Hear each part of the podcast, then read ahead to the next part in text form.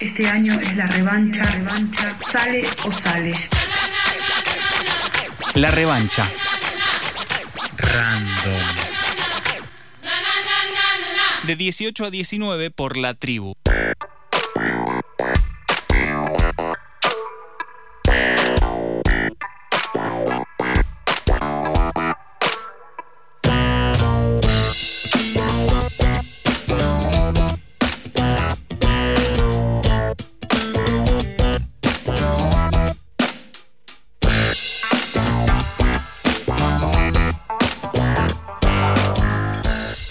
El pasado lunes 28 de febrero, vecinos, vecinas del barrio de Palermo alertaron que algo sucedía en un auto estacionado en Serrano al 1300. Cuatro jóvenes violaban grupalmente a una mujer, hecho que fue portada de todos los medios y fue viral en redes. A propósito de esto, Julieta Greco escribió junto a Leila Messinger un ensayo en revista Anfibia titulado Después de la rabia. Julieta es antropóloga especializada en estudios de género y plantea en ese ensayo algunas cuestiones que desde la rabia abren debates y discusiones para reflexionar sobre lo estructural de las violencias y seguir transformando y reivindicando la acción colectiva desde los feminismos. Bienvenida Julieta, que está del otro lado del teléfono. No te sientas presionada, pero sos la primera entrevistada de la décima temporada de la revancha random. Hola, ¿cómo andan? Eh, bueno, no, no me siento, me siento halagada Muy bien. por ser la primera. Acá en la mesa te saludo yo y te saludo a Micaela y te saludan Lucila. Hola, Hola, Micaela y Lucila, ¿cómo están? hola Julieta, ¿cómo estás? Bueno, vamos de lleno entonces a comenzar a hablar de, de este tema que nos trae hoy aquí a estar conversando contigo. Pasaron pocos días de la marcha del 8M y unos más del último hecho de violencia sexual que tuvo trascendencia pública y masiva, lo que comentaba Blas cuando, cuando te presentábamos. Nos interesaba hablar del hecho más como síntoma, como emergente que desencadena algo que nos hace y nos va a seguir haciendo enfurecer, pero también nos genera un montón de preguntas eh, que de hecho nos llevan a darnos también un montón de rodeos, ¿no? Así que esto mismo es lo que, nos pasó cuando leímos tu nota después de la rabia, donde cuestionás muchas cosas, desde preguntas recontra genuinas, que la idea es ir desarmándolas con vos para hacernos más preguntas.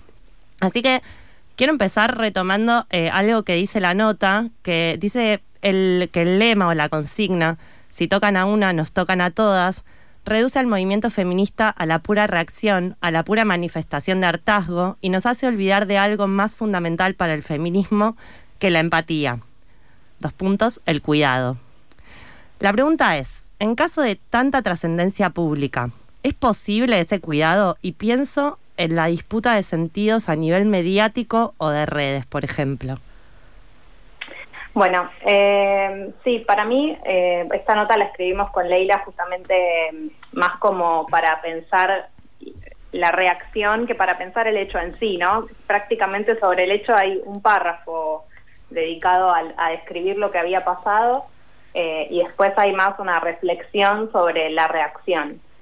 Eh, a mí sí, ese lema me parece, lo primero que decimos a propósito del lema es entender en el contexto en el que ese lema surgió, digamos, no tiene una un espíritu eh, puramente crítica, puramente crítico el ensayo. Eh, entendemos que aparece esa frase, si tocan a una, nos tocan a todas, eh, en un contexto de, de mucho tiempo de silenciamiento y de mucho tiempo de, de, desoír, de desoír los reclamos de los feminismos, eh, pero que pasado, digamos, eh, me parece que los movimientos políticos tienen que tener una conciencia también genealógica y, y una conciencia de en qué punto estamos hoy, ¿no? O sea, eh, ni una menos ocurrió en 2015, tuvimos muchos años de mucho de mucha ebullición del movimiento eh, y es necesario a veces parar la pelota y reflexionar. Para mí eso es algo eh, fundamental de, los movimientos políticos, especialmente de los feminismos, o sea, de poder eh, de poder enojarse y al mismo tiempo pensar, de poder hacer un lema y al mismo tiempo eh, cuestionarlo, digamos, ¿no? Entonces sí, me parece que hay un punto en donde es, no sé si es posible es necesario eh, que, que pensemos en eso. Y en lo que pensábamos era, si tocan a uno, nos tocan a todas, eh, nos puede hacer confundir eh, el hecho, esto de que decíamos empatía y cuidado, como esta cosa de me puedo poner en tu lugar o yo te creo hermana, como todo ese tipo de, de- de- de lemas o de, de hashtags, etcétera, eh, que olvidan que no a todas nos afectan las cosas del mismo modo, digamos, ¿no? Que hay, por eso todo lo que en los últimos años estuvimos repensando en relación a la categoría de víctima, eh, que no todas las personas que sufren un abuso eh, se, autoperciben víctimas o reivindican esa categoría, eh, y que hay que hay instancias en donde lo que lo que debemos hacer es acompañar, escuchar y cuidar más que gritar en nombre de, de, de la, entre comillas, víctima, que en este caso además es una sobreviviente, ¿no? O sea, está viva, tiene voz y, y por suerte hoy pudo eh, publicar una carta en la que dice cómo se siente y qué desea. Cuando las redes estallaron con las caras de, de los violadores, probablemente muchos nos hemos preguntado si eso estaba bien, y lo digo entre comillas, eh, incluso hemos sido interpeladas por, por no publicarlo, justamente por esta complejidad que vos planteás. Hay cierto deber ser que mueve esa reacción, digo, cierta cuestión eh, ya instaurada que a su vez corre el riesgo de, vaciarse justamente por ser un deber ser, pero acto seguido me pregunto eh, por qué tenemos que reflexionar si estamos enojadas, digo, eh, cómo nos movemos en esa ambigüedad, ¿no? ¿Por qué también exigirnos, o, o exigir, no digo que nos exijan de afuera, ¿no? Sino exigirnos a, a nosotros mismas esa reflexión, cómo hacemos para, para movernos en ese en esa reflexión cuando realmente está ese enojo y para no caer también en un deber ser. Sí, para mí hay, yo sí considero que existe la responsabilidad y que existen eh, algunos deberes, no sé si lo llamaría de esa manera, pero digo, en el momento en el que somos militantes políticos, o digo, si, si, nos, si nos llamamos a nosotras mismas eh, feministas, me parece, y digo, hay una, en, en esto de, de- de no confundir quién sufre una, un abuso sexual y quién acompaña esa situación, me parece que claramente yo a una persona que acaba de ser víctima de algo así no le pido reflexión. Pero a un movimiento político con 100 años o más de, de, mm, de, de historia, digamos, se le para considero que no hay antagonía, digamos, entre, entre el, el enojo y, la- y el pensamiento. Eh, y me parece que, dado que no es la primera vez que acompañamos una situación de abuso sexual o de circulación de imágenes de victimarios, eh, tenemos experiencia, digo, por eso capitalizar también nuestra propia historia, nuestra historia reciente. Eh, hemos reflexionado tanto sobre, sobre el porqué de los scratches, para qué sirven, cuál es el lugar de las víctimas, eh, cultura de la violación. eh, digo, es una reflexión que tenemos que capitalizar, no podemos estar en punto cero cada vez, ¿no? Eh, digo, este- esta instancia, conversar sobre esto, haber escrito esa nota que es una nota que tiene mil preguntas, digamos, o sea, no, no, no, no clausura ningún sentido, eh, es parte de, eso, como de asumir que no estamos en el punto cero. Sí, tal cual, asumir que, que no es sencillo es, eh, bueno, por lo menos para, para muchos, ha sido como una nota que nos interpeló justamente desde las preguntas.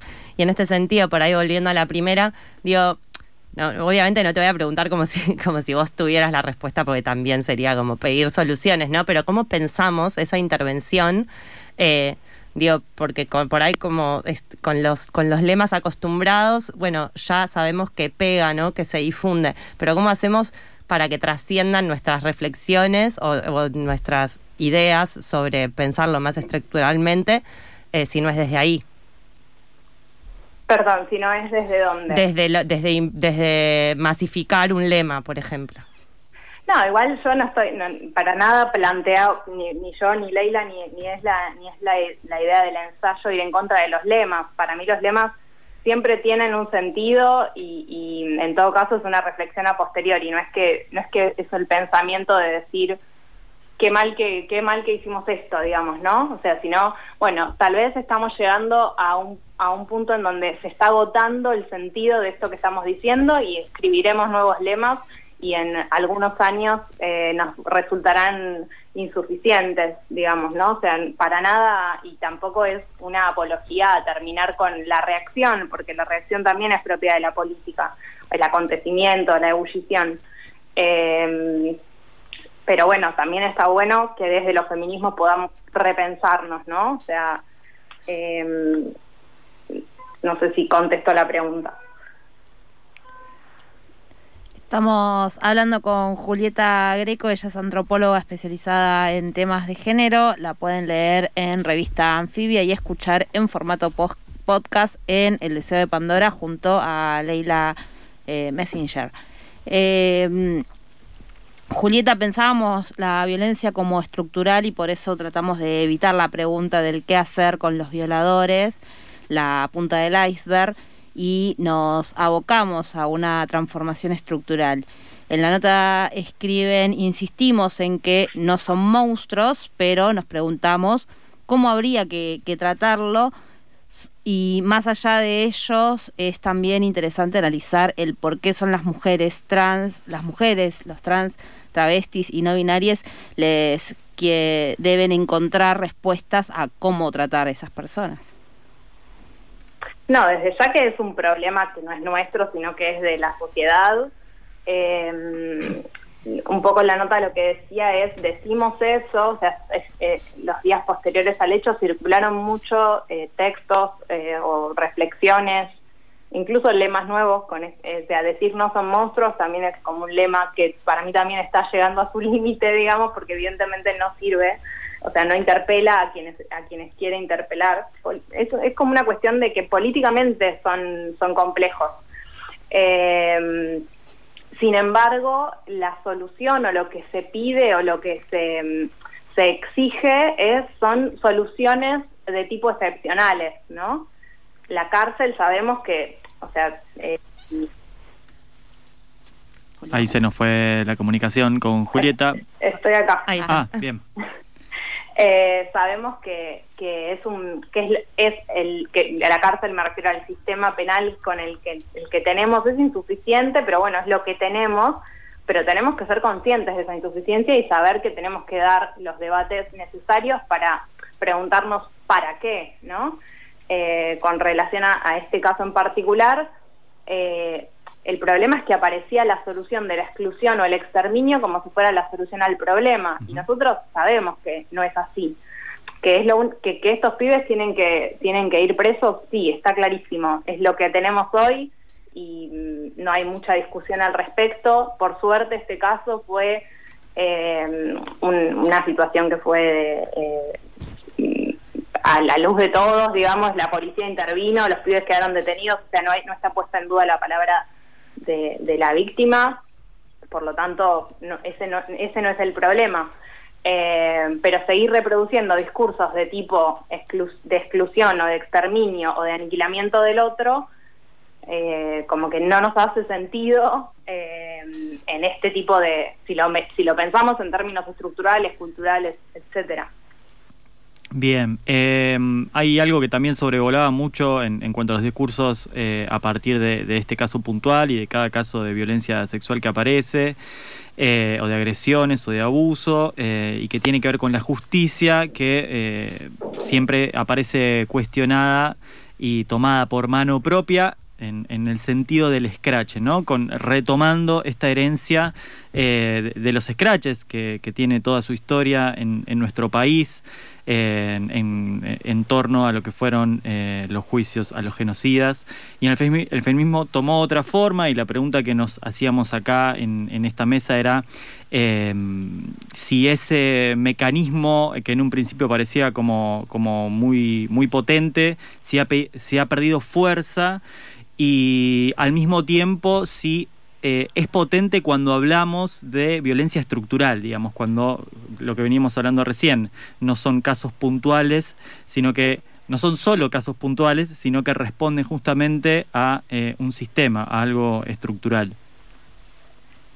Sí, para mí ahí eh, lo que para mí hay que desarmar es la pregunta sobre sobre la herramienta, digamos, ¿no? O sea, porque el, scratch en sí mismo no me- no no dice nada, ¿no? O sea, siempre es como en un contexto y ni siquiera lo diría ni siquiera diría scratch es para el feminismo o scratch es para los genocidas, digamos, ¿no? O sea, como que siempre hay que pensar eh, por eso hoy, hoy mm, cuando leí la carta de, de la sobreviviente, digamos, em, lo que me hizo pensar es como más singularidad y menos protocolización, o sea, más eh, más caso a caso, digamos. En este caso, el scratch no es necesario. No es necesario porque los pibes, digo, la justicia no desoyó el caso, ¿no? O sea, el scratch de golpe y, y ponerse en contra de los scratches, de todos los scratches, también es complicado. O sea, es una pregunta que, que nos queda chica ya a esta altura. Julieta, queríamos sumar el caso de Telma Fardín. Sabemos que escribiste al respecto cuando se hizo pública la denuncia y recientemente la decisión de la justicia nos dejó un sabor bastante amargo. Sumado a eso, la reciente carta de la sobreviviente de esta violación grupal a Palermo nos lleva también, en Palermo nos lleva también a, a esta misma pregunta, ¿no? Nos exigen pruebas físicas, testigos presentes, que denunciemos en momentos correctos, que digamos a tiempo, que respondamos preguntas inquisidoras, que detallemos el abuso, el acoso, la violación una y otra vez. Eso fue lo que escribieron en su momento cuando, eh, cuando hizo la denuncia Telma. Eh, la pregunta es, ¿hay cambios posibles dentro de las instituciones para que las víctimas no sean revictimizadas? Sí, posible, seguro. O sea, eh, reales en, en- eh, hoy en día me parece que no. O sea, en el caso de Telma Fardín es como el, el- extremo total de, de, una justicia sin perspectiva de género, digamos, ¿no? O sea, es, es como el... Y además también en términos ejemplificadores, o sea, cómo disciplina el, el gesto de haber llevado adelante un juicio y después decir que un ju que, que, que no hay que hay que hacerlo de nuevo digamos que el juez no es competente eh, es como un eh, el total el- la total eh, falta de registro y falta de, perspectiva de género desde ya. Eh, pero sí deben necesitamos eh, fiscalías fiscales eh, jueces eh, que traten que traten las, a las víctimas digamos con con todas esas cuestiones en la cabeza no o sea que, que sepan preguntar que sepan escuchar eh, y obviamente que no las hagan pasar que no las revictimicen que no hagan pasar una y otra vez por relatos que son terribles eh, o sea existe la posi- es posible sí si estamos cerca de lograrlo la verdad no Eh, escuchaste a Julieta Greco, antropóloga especializada en temas de género. Julieta, nos quedaríamos conversando con vos un montón de tiempo más, haciéndonos un montón de preguntas más, pero bueno, radio, así que tenemos que despedirnos. bueno les agradezco mucho el, el interés y la lectura y la conversación Muchas gracias a vos. Abrazo grande. Chao, chao.